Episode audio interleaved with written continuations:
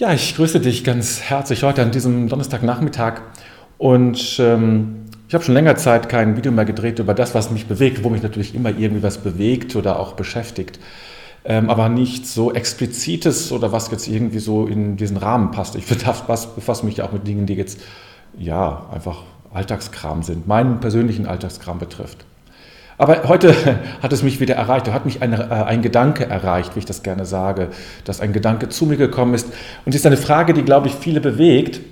Nämlich die Frage, wie finde ich eigentlich so meine Lebensaufgabe, Life Purpose nennt man das im Englischen, ist vielleicht ein bisschen besser ausgedrückt, also der Sinn des Lebens, aber das passt, es nicht, das passt nicht ganz. Das ist ähm, vielleicht eine Spur zu philosophisch, sondern wirklich, wo ist mein Platz in dieser Welt? Und ähm, wo kann ich wirken, in dieser Welt, für diese Welt. Ja, das ist eigentlich äh, die Frage, die jeden immer wieder beschäftigt und zwar unabhängig vom Alter. Das ist nicht nur dann, wenn man jung ist und irgendwie überlegt, wo kann ich eigentlich, ähm, welchen Job mache, welchen Beruf ergreife ich, welches Studium, welches Fach studiere ich, sondern es geht immer wieder darum, wo ist mein Platz und wo kann ich wirken, wo ist eben dieser, dieser Punkt, eben dieser Platz, an dem ich stehe, an dem ich für diese Welt etwas geben kann und ähm, wo ich spüre, ja, das ist mein Platz. Das ist dafür, das, das, ist, das, das mache ich jetzt nicht nur wegen Geld oder so oder weil ich das machen soll, sondern das tue ich aus mir selbst heraus. Also eine intrinsische Motivation nennt man das in der Psychologensprache. Also eine Motivation, die ich nicht aus Belohnung besteht, also Lohn zum Beispiel ist eine Belohnung, sondern ähm, das einfach aus mir selbst heraussteht, weil ich es gerne tue. Ja. Und es ist gut, es wäre sehr gut, wenn wir 80 bis 90 Prozent der Dinge, die wir tun, intrinsisch tun würden. Denn das ist der Augenblick oder das ist die Sache mm, oder ein, ein Zustand, sage ich mal, wo wir keinen Stress haben. Wenn ich intrinsisch motiviert bin, habe ich keinen Stress, dann habe ich keine Widerstände, sagen, ah, ich will nicht und dann kriege ich ja innerlich Stress und das macht ja auch letztlich krank. Äh, und bei Stress weiß man ja, da werden, äh, wird noch das Immunsystem ausgeschaltet. Ja, wenn man richtig Stress hat, wird das Immunsystem ausgeschaltet, weil der Körper energiesparend ist und sagt, na, das brauchen wir jetzt nicht. Jetzt müssen wir gucken, dass wir durch diesen Stress hindurchkommen. So, also diese intrinsische Motivation tut uns gut und wie, wir spüren sie ja. Genauso wie wir den richtigen Platz für uns erspüren können. Die können wir nicht errechnen oder ähnliches. Wir können nur spüren, da ist er. Jetzt habe ich es. Und ich möchte dir ähm, zwei Dinge sagen oder mitgeben, um deinen Platz herauszufinden. Ja? Das sind jetzt nur Ausgangsfragen, die natürlich weiter von dir bearbeitet werden müssen. Ich kann dir jetzt nicht sagen, da ist dein Platz, ich habe es jetzt. Für dich ganz persönlich. Geht natürlich nicht, das wird dir klar sein. Aber ich möchte dir einen Hinweis geben, womit du beginnen kannst, darüber nachzudenken. Und zwar, indem ich mal diesen Platz definiere durch zwei Koordinaten. Ja? Jeder Platz, wo du genau dieses Gefühl hast, mein Platz, genau richtig, hier kann ich wirken und wo ich intrinsisch motiviert bin.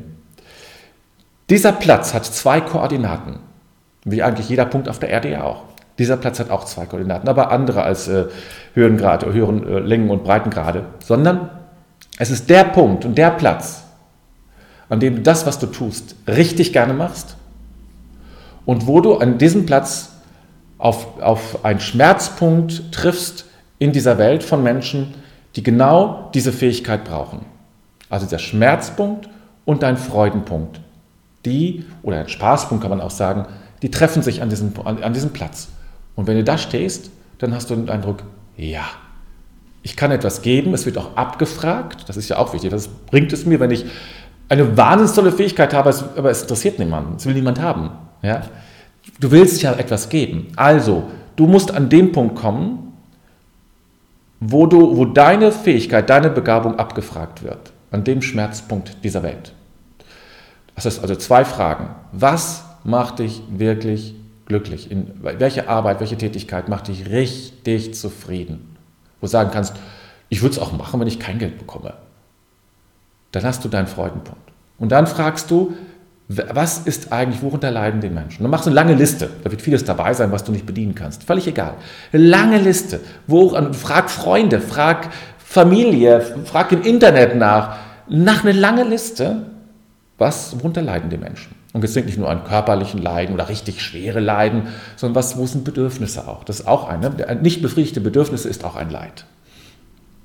Sicherheit wird. Und manche, viele suchen Sicherheit, das ist auch ein Bedürfnis zum Beispiel. Ja, auch ein, ein, ein Painpoint, sagt man dann im Englischen. Das kommt aus, äh, äh, ja, typisch englisches, ähm, englischer Begriff oder auch ein englisches Denken irgendwie. Äh, und das, das herauszufinden, ja, darum geht es. Und diese beiden Fragen zu stellen. Und dann hast du eine Liste und hast du deine Fähigkeit. Und dann guck mal, was passt denn dazu? Wo ist genau, wo ist, wo ist deine Fähigkeit, der Schlüssel zur Verringerung eines Schmerzes auf der anderen Seite, auf der Liste? Vielleicht musst du ein bisschen, bisschen fantasieren, ein bisschen hin und her geben, ja, dann da vielleicht deine Fähigkeit auch noch von anderer Seite betrachten. Oft sind wir so verbohrt und denken, das ist, das ist es. Ne? Und ich bin, aber wenn man das von der anderen Seite sieht, dann denkt man, ach, ich bin ja, ne? also Yogalehrer, ja, sind nicht nur Yogalehrer. Ne? Sie können auch um, Schlaftherapeuten sein.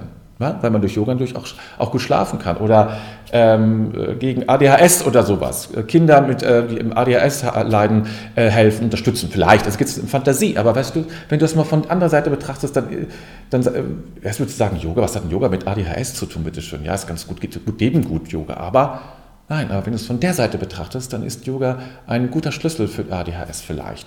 Wie gesagt, ist eine Fantasie, ich bin jetzt kein Yogalehrer und kann das nicht entscheiden und nicht wissen. Einfach die Sache von einer Seite. Und dann findest du plötzlich, plack, macht es dann, klick. Da ist Schluss und Schlüssel. Und dann hast du deinen Punkt gefunden. Das ist es. Für die nächste Zeit. Und irgendwann wird es vielleicht weitergehen. Das wollte ich dir nicht vorenthalten, weil ich weiß, dass viele sich das fragen, wie finde ich meinen Platz in dieser Welt? Wo kann ich meine Sachen anbringen, wo sie auch gefragt sind?